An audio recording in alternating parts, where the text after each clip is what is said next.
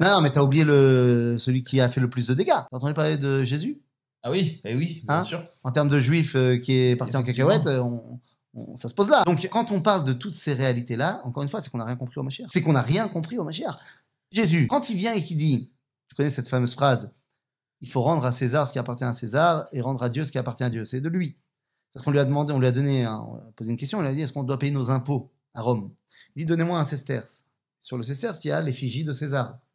Alors il dit, il faut rendre à César ce qui appartient à César et rendre à Dieu ce qui appartient à Dieu. On sépare l'Église. et- C'est-à-dire que dans l'idéologie qui va créer le christianisme, il n'y a pas de relation entre le spirituel et le matériel, entre le monde d'en haut, le monde d'ici. C'est pas, pas ça le Mashiach version juif. Du tout. C'est-à-dire donc, on met de côté.